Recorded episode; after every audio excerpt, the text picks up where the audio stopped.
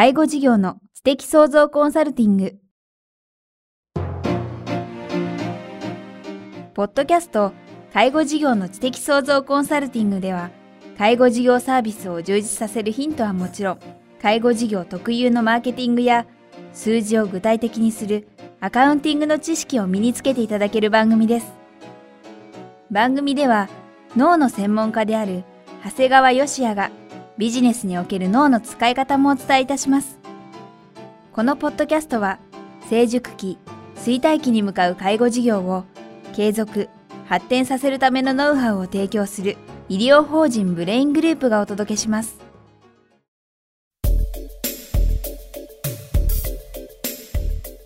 え皆さんこんにちは。番組インタビュアーの早川洋平です。介護事業の知的創造コンサルティング。今日は第61回をお届けします。長谷川さんよろしくお願いします。よろしくお願いします。さあ、前回は法人格についてお話を伺いましたが、今回はまた話題が変わるということでそうですね。今回はですね、あの、まあ、いわゆる経営をしている方々っていうのはですね、いろんな迷うことっていっぱいあるんですが、そんな時にある程度常識ってあるんだよと。その常識をいっぱい知っておくとですね、まあ変な話悩む必要がないという意味で、そういったお話をしたいなと思って、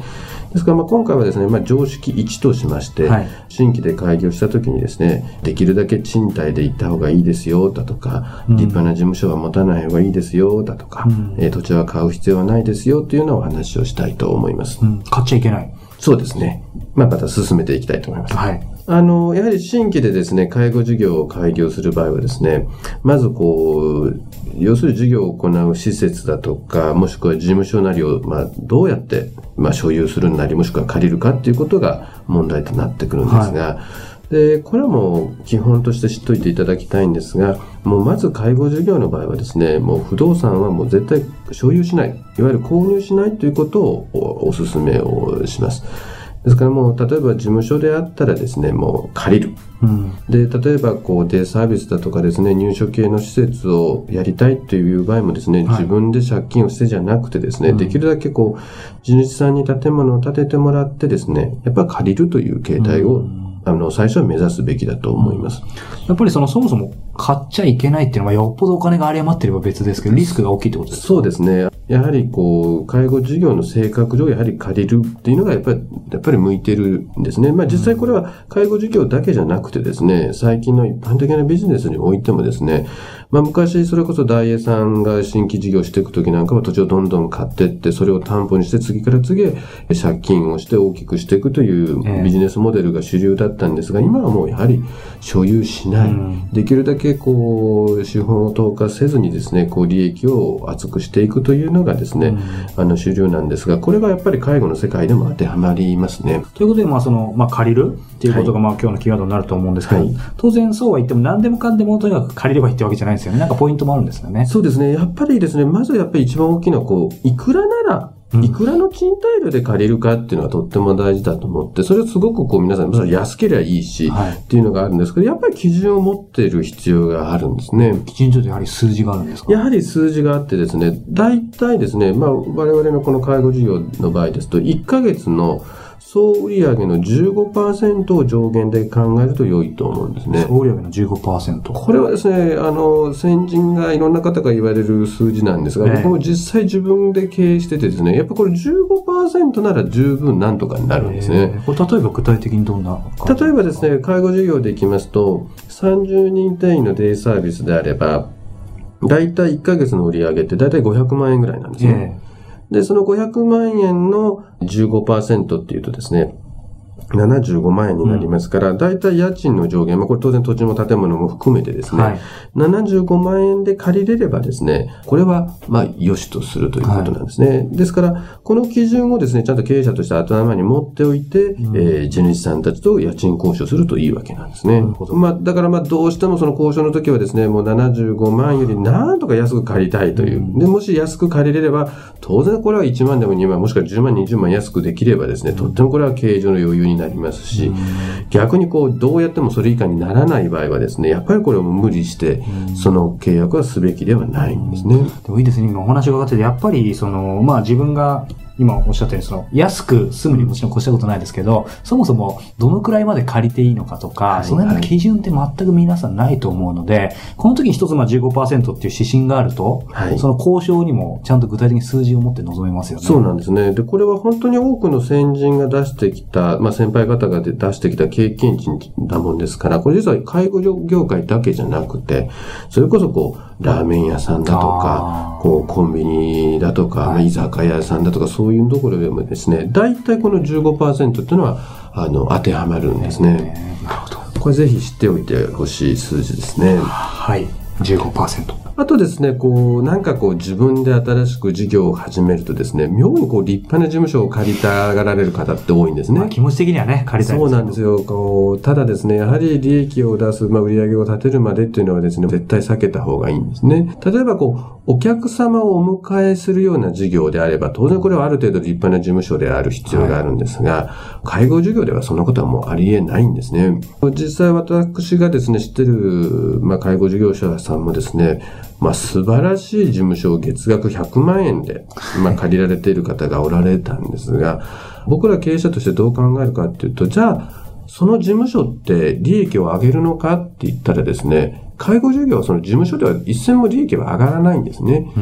ん、ですからこの100万円の利益を出すためにはですね、この事務所以外のところのですね、介護事業所がですね、やっぱりまあ売上としては大体1000万以上の売上をして初めて100万の利益が残るんですね。10倍。そうなんですね。まあ利益率が高ければもう少し安い売上でもいいんですが、でも少なくともまあ1000万近い売上もしくは1000万を超える売上が必要になりますね。うん、ですから本当に僕はその会社見たときにですね、もう利益自体を生み出さない事務所のためにですね、多くの介護職が汗水垂らしてですね、働いて得た売り上げをすごくに無駄にしてるんだなと思うと、とってもこう申し訳ないような気がするんですね。ですからもう介護事業の場合はですね、もうそれ自体利益を生み出さないような家賃。これ例えばデイサービス自体だとかですね、そういったものに関しての家賃は全く問題はないんですが、えー、事務所だとか、そういったまあ変なし社長室みたいなところに、えー、の家賃だとかですね、もしくはその、いわゆるこう、現場で働く人以外の人件費、いわゆる間接経費ですね、こういったものは極力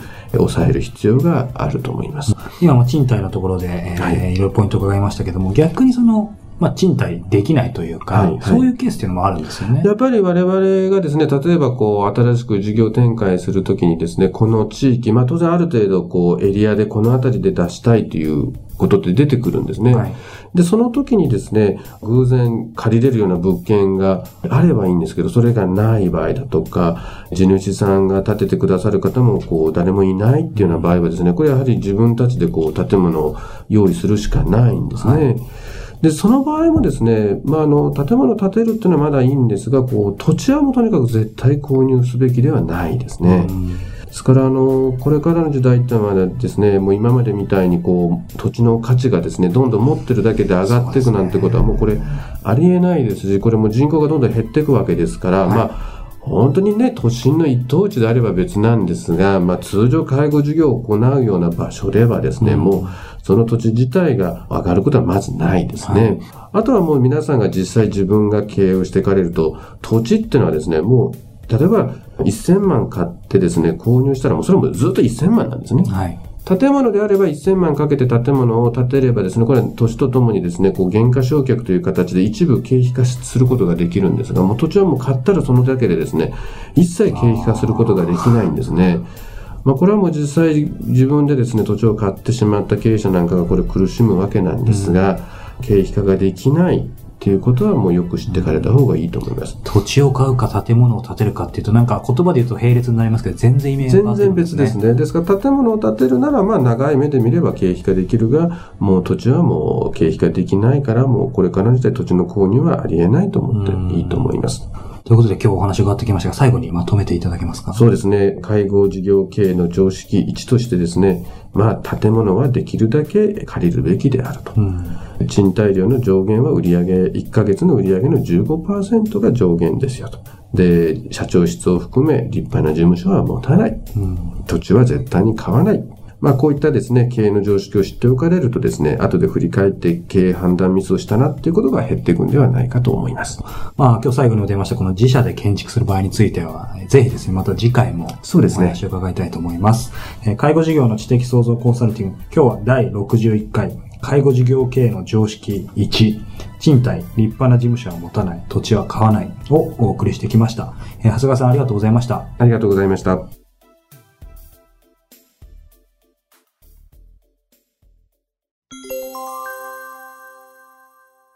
この介護事業の知的創造コンサルティングではですね、引き続き、長谷川さんへのご質問をお待ちしております。ご質問はですね、ブレイングループのホームページの中にです、介護事業の知的創造コンサルティングのバナーが貼ってありますので、そこから専用ページに入っていただければ、お問い合わせフォームがございますので、ぜひ皆さんたくさんの質問いただければと思います。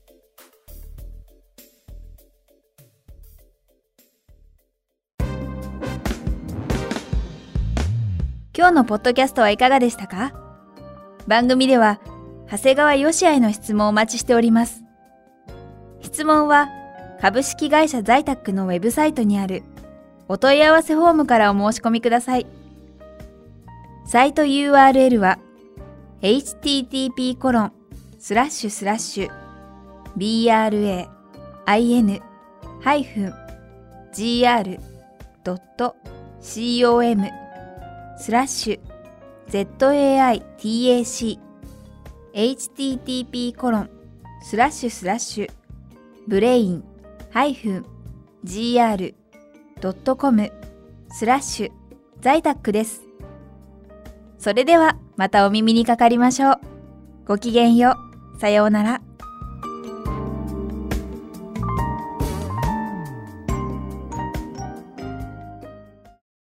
この番組は提供、医療法人ブレイングループ、理事長、長谷川義也、プロデュース、キクタス、早川洋平、制作協力、若菜はじめ、ナレーション、清水夏美によりお送りいたしました。